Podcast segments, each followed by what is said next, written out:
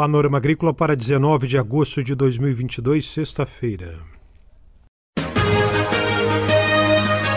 Panorama Agrícola.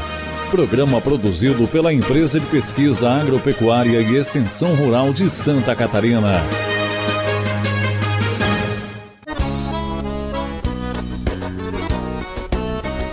Sexta-feira de lua minguante, 19 de agosto. Um abraço para você, amigo ouvinte do Panorama Agrícola. Na mesa de som está o Eduardo Maier e o ditado é: Cada um tem sua metade da panela. Nesta sexta-feira você confere aqui no Panorama Agrícola repolho branco e repolho roxo e os três tipos de beterraba. Vem aí nova edição da Feira Virtual do Mel. Ouça o Panorama Agrícola nas plataformas digitais de podcast SoundCloud e Spotify. Ligue 48 3665 5359 e participe do nosso programa. Dica do dia. Cuide da sua cabeça, da sua saúde mental. Familiares e amigos são importantes Tenha um objetivo positivo na vida, uma motivação para superar problemas e sempre peça ajuda quando necessário. É hora das notícias. Em setembro vai acontecer novamente a Feira Virtual do Mel de Santa Catarina. Informações sobre produtos e comercialização estarão no site da FAAS, que é a Federação das Associações de Apicultores e meliponicultores de Santa Catarina. A feira dá visibilidade ao mel de Santa Catarina de todas as regiões e impulsiona negócios futuros. Será a terceira feira virtual do mel de Santa Catarina, aproximando o consumidor dos produtos apícolas. Exportação de produtos da piscicultura brasileira cresceu 100% nos primeiros seis meses deste ano em relação ao mesmo período do ano passado. Foram 4.931 toneladas exportadas. O crescimento é resultado da venda de produtos de maior valor agregado, como os filés congelados. Os principais destinos das exportações da piscicultura brasileira foram os Estados Unidos, Canadá, Líbia, Chile e México. A tilápia é a espécie de peixe mais exportada pelo Brasil, representando 98% do total do faturamento com pescados exportados.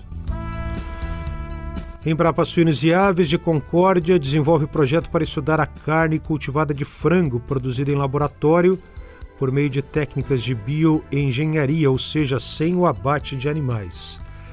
Para ampliar discussões a respeito do tema, a Embrapa realiza, em conjunto com a USP, a primeira jornada de carne cultivada na semana que vem, dias 24 e 25 de agosto, de forma híbrida, presencial no auditório do Centro de Pesquisa em Concórdia e com transmissão pela internet. A programação inclui palestras e debates sobre oportunidades e desafios, agenda de inovação para proteínas alternativas no Brasil, percepção do consumidor brasileiro sobre o assunto e a visão do público vegano a respeito da carne cultivada. Também vão ser discutidos aspectos técnicos como a composição nutricional da carne tradicional e da carne cultivada e a engenharia, biomateriais e técnicas utilizadas para a produção de carne in vitro. Consulado de Israel doou para a Epagre um sistema de home biogás, um biodigestor capaz de transformar compostos orgânicos em gás de cozinha e fertilizante.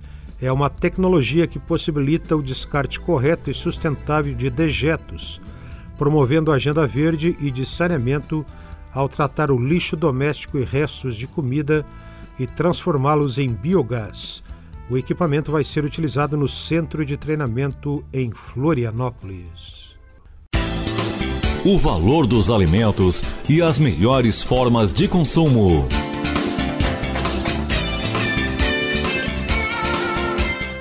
O Alimento e Companhia de hoje vai falar sobre o repolho, na voz da extensionista Thelma Ken, que trabalha no município de Mafra, no Planalto Norte catarinense. O repolho é uma hortaliça de cabeça formada pela sobreposição de folhas. Destaca-se como fonte de vitamina C. O repolho roxo tem maiores teores de vitaminas e sais minerais do que o repolho branco e destaca-se entre as hortaliças como fonte de manganês, fósforo, potássio, cobre e vitamina C. Ele é uma das hortaliças de uso mais antigo, desde cerca de dois mil anos antes de Cristo. Ao comprar, as cabeças devem ser firmes, compactas e sem rachaduras. As folhas devem estar livres de manchas escuras e de perfurações. Ao escolher as cabeças, manuseie com muito cuidado. Apesar de parecer resistente, o repolho se machuca com facilidade, escurecendo e apodrecendo mais rapidamente nos locais danificados.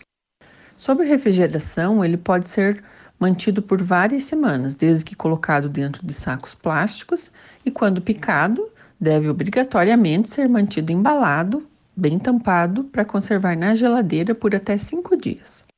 Para congelar o repolho, retire as folhas externas que estiveram murchas ou danificadas, corte o repolho em quatro partes ou em tiras finas, acondicione num saco plástico, retire o ar de dentro da embalagem e leve ao freezer.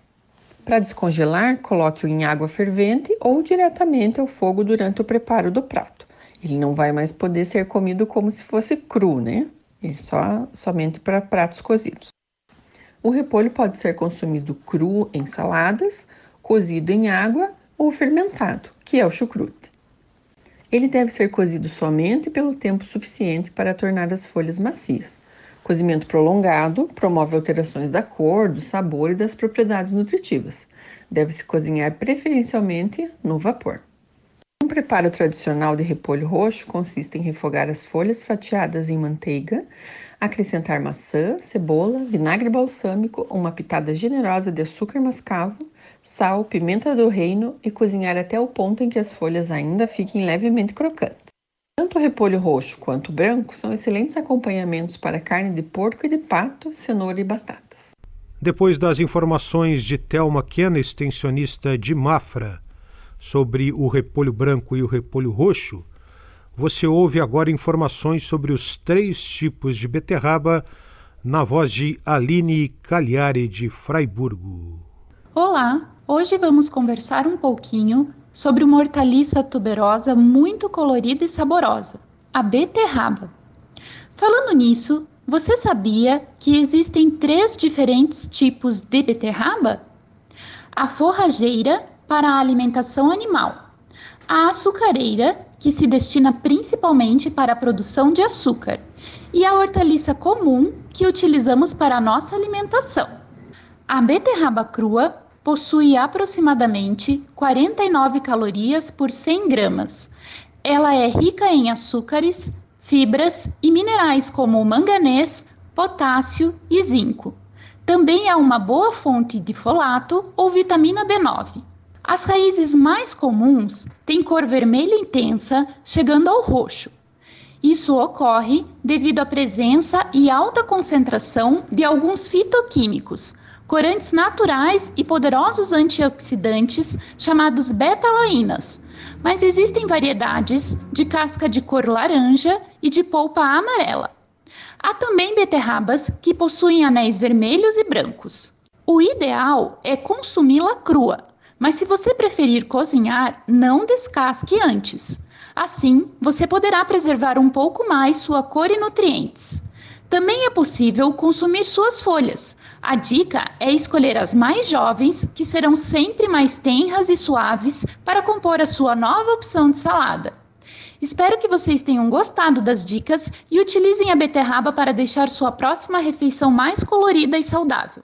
Essa extensionista Aline Cagliari de Fraiburgo falando sobre beterraba. Você ouviu hoje aqui no Alimento e Companhia informações sobre repolho e beterraba. Panorama Agrícola.